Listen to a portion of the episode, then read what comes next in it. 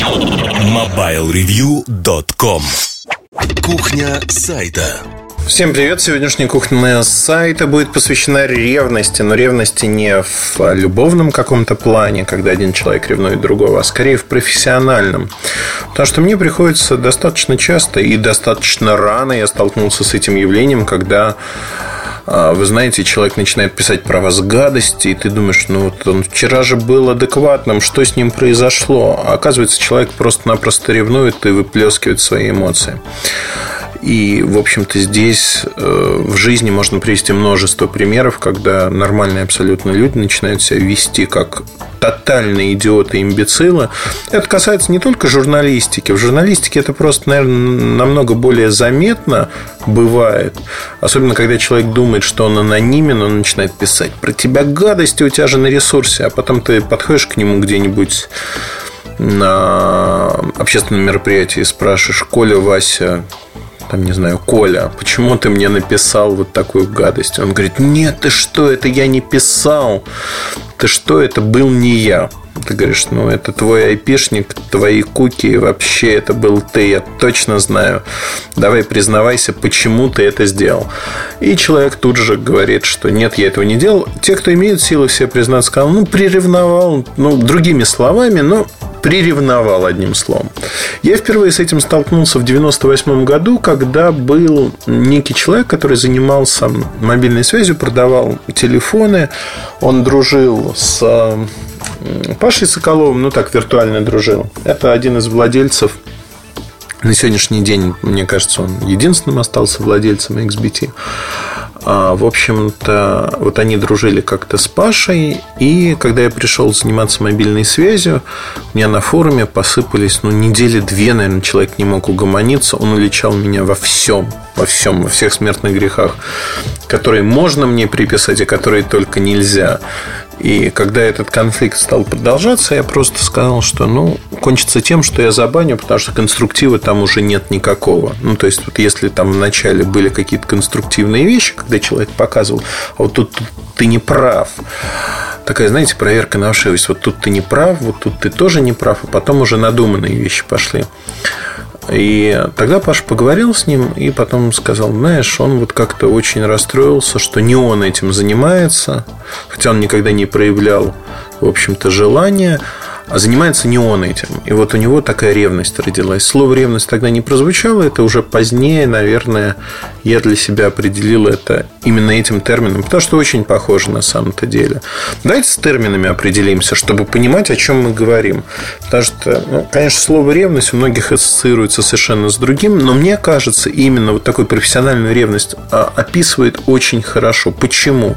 Да потому что, в общем-то, знаете, как в мультике мультике Маугли Акела промахнулся. Примерно так все и происходит. Когда вы по какой-то причине не используете тот шанс, который есть у вас, а другой человек его использует, и вы понимаете, что откровенно, искренне понимаете, что вы могли бы быть на его месте, вы могли бы сделать вот что-то такое, и комментарии, какая классная статья или там какой классный обзор писали бы вам, но вы по какой-то причине этого не сделали. Вы упустили свою возможность, вам э, хочется вот ложку дегтя в эту бочку меда для другого там подпустить. Такое бывает. Бывает, причем я телеком вот Следующий вопрос, который логично следует из того, что я рассказал. Обладает ли Муртазин Эльдар чувством ревности? Конечно, тут надо нарисовать такой светлый образ, который стоит в веках, и сказать, нет, никогда я никого не, ревновал. Нет, неправда. Конечно, это нормальное чувство, как у любого нормального живого человека. У меня оно тоже периодически присутствует честно скажу. Но присутствует оно, наверное, не в той мере, как у многих других людей, потому что тот уровень, ту планку, которую я для себя задал, я искренне радуюсь за своих коллег, кто может сделать что-то. И я не воспринимаю их как конкурентов. Вот во мне э, есть соревновательность, но конкуренции как таковой нету. Потому что с определенного момента, когда ты делаешь свою работу, ты понимаешь, что всю работу на Земле ты сделать не можешь, при этом тебе хочется читать хорошие статьи, смотреть хорошие видеоролики. И я искренне завидую ребятам, когда они делают что-то очень хорошо, и понимаю, что вот это я мог бы сделать, вот это не мог. Но ревности как таковой нет. Во всяком случае, в полном ее проявлении пойти куда-то и написать какую-то гадость или сказать, они сделали гадость. Нет, такого нету.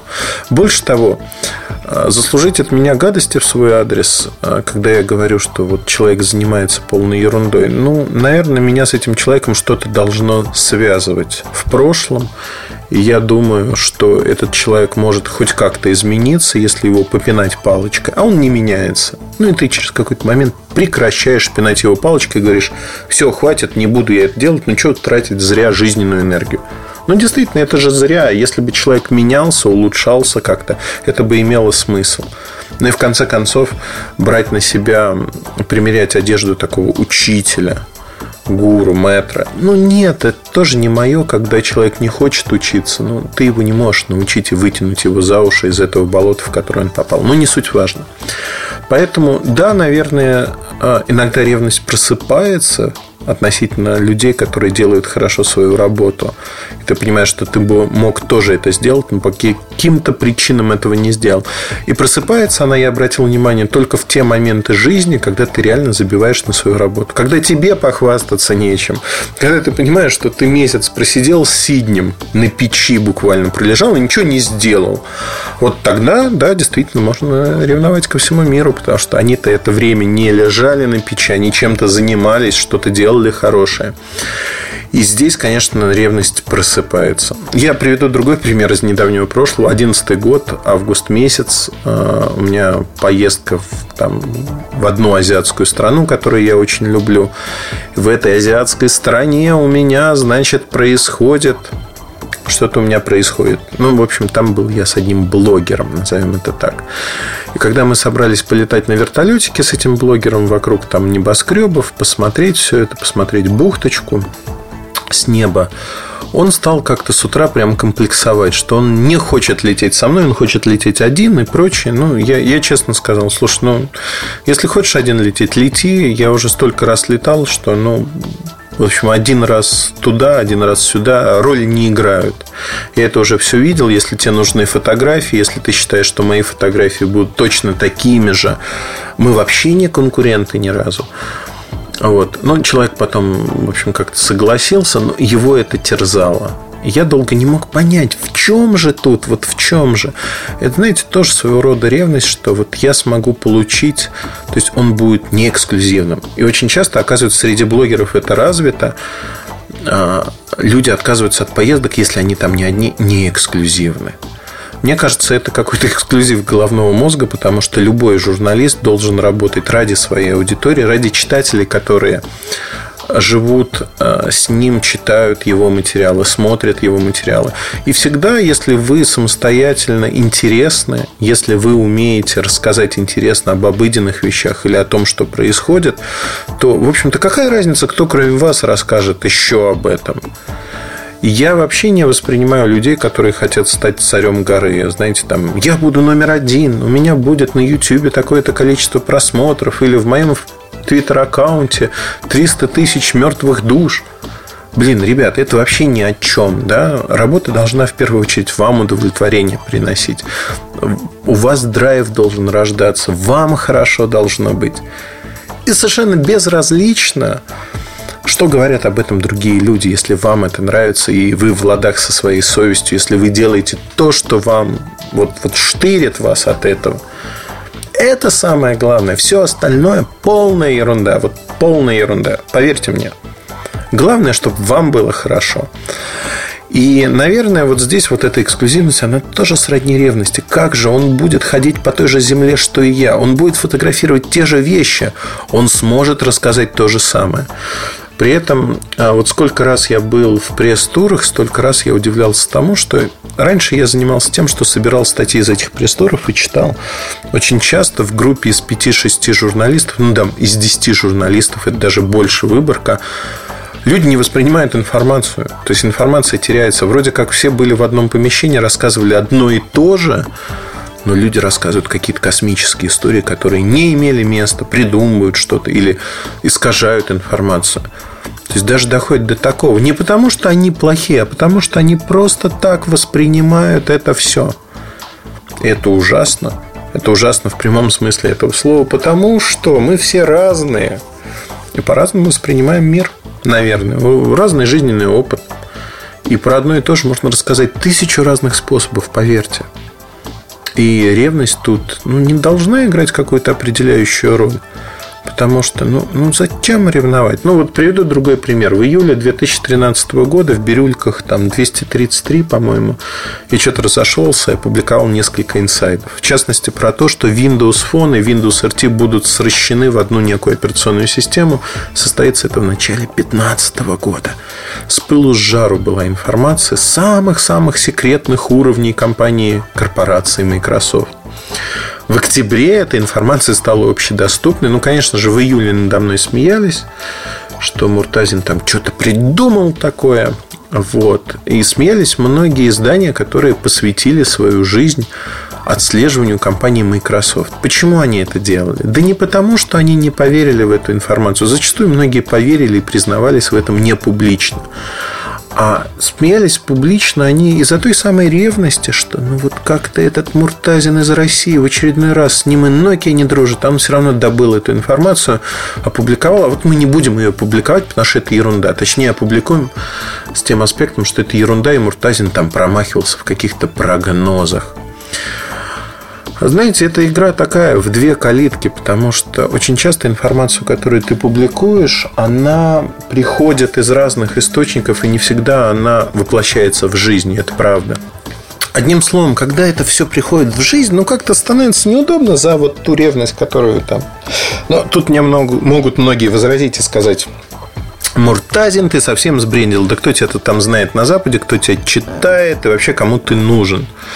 Ну, наверное, да никто не читает, никто не цитирует, никто не обсуждает. И вот вся эта когорта а, журналистов, описывающих Microsoft, которая в октябре написала про то, что было известно еще в середине июля, она как-то, как-то, вот знаете, так, она не ссылается, потому что как только ты из стада выделяешься чуть там повыше, возникает вот эта ревность те, кто пониже, к ним ревность, ну, там, сострадание скорее. К тем, кто повыше, ревности нету. Ты просто выделяешься. Ты отклоняешься от общепринятого среднего. Это тоже, наверное, плохо. Имейте в виду, когда вы выделяетесь тем или иным способом, то окружающие люди не любят этого. Вы становитесь слабым звеном в этой игре. А, наверное, в, то, в тех же бирюльках было про Тайзен написано от Samsung, что Тайзен практически сворачивается, переносится модели, ну и про смерть этой операционной системы. Сейчас эта информация в октябре становится общедоступной. Ну вот лак, давайте посчитаем. Август, сентябрь, октябрь. Три месяца назад это было известно уже. И это разные области. То есть фактически можно смеяться, можно глумиться, можно делать все, что угодно. Вопрос исключительно в том, что э, это не про источники даже информации, это просто про планомерную работу на рынке с разными людьми для того, чтобы знать информацию, знать то, что происходит вокруг тебя. Это называется хорошо сделанной работой. И когда возникают какие-то ошибки, они возникают не от того, что э, ты не сделал что-то, а от того, что вводные поменялись, компания изменила мнение. Такое было много раз. И такое будет сотню тысяч раз. Но бояться этого и не публиковать что-то, не рассказывать о том, что происходит, какие подковерные игры. Это самое интересное на рынке. И с этим связан бизнес, который есть. А не просто перепечатывать какие-то новости. Компания А выпустила новую фотокамеру с такими-то характеристиками. Блин, это неинтересно. Это делают все. Поэтому вызывайте к себе ревность, вызывайте ревность в хорошем смысле этого слова, будьте отличными от других. Это тяжелый путь, неблагодарный, абсолютно. Спасибо вам за это не скажут, даже обвинят, скажут, а, он ночует в этой компании с тем-то, с тем-то и с тем-то. У меня даже такое доходило. Это было очень смешно. Во времена Моторолы подозревали, что я спал с одним вице-президентом женского пола, и она мне сливала всю информацию. Но это было неправдой. Больше того, я дружил на тот момент с огромным количеством людей из компании. Информация приходила из разных источников. Поэтому, если говорить вот обо всем этом, я считаю, что если вас кто-то приревновал профессионально в каком-то аспекте, то это очень классно. Это действительно очень хорошо. И мне хотелось бы, чтобы у вас в журналистике или в другой сфере деятельности это было. Потому что, как любая энергия, направленная на вас, даже негативная, она дает возможность расти дальше, она дает возможность оттолкнуться от этого и идти, идти дальше. Вот такая история. Удачи, хорошего вам настроения, оставайтесь с нами. С вами был Ильдар Муртазин. Подкаст «Кухня сайта». Мои мысли о том, что происходит в журналистике и не только. Пока. MobileReview.com Жизнь в движении.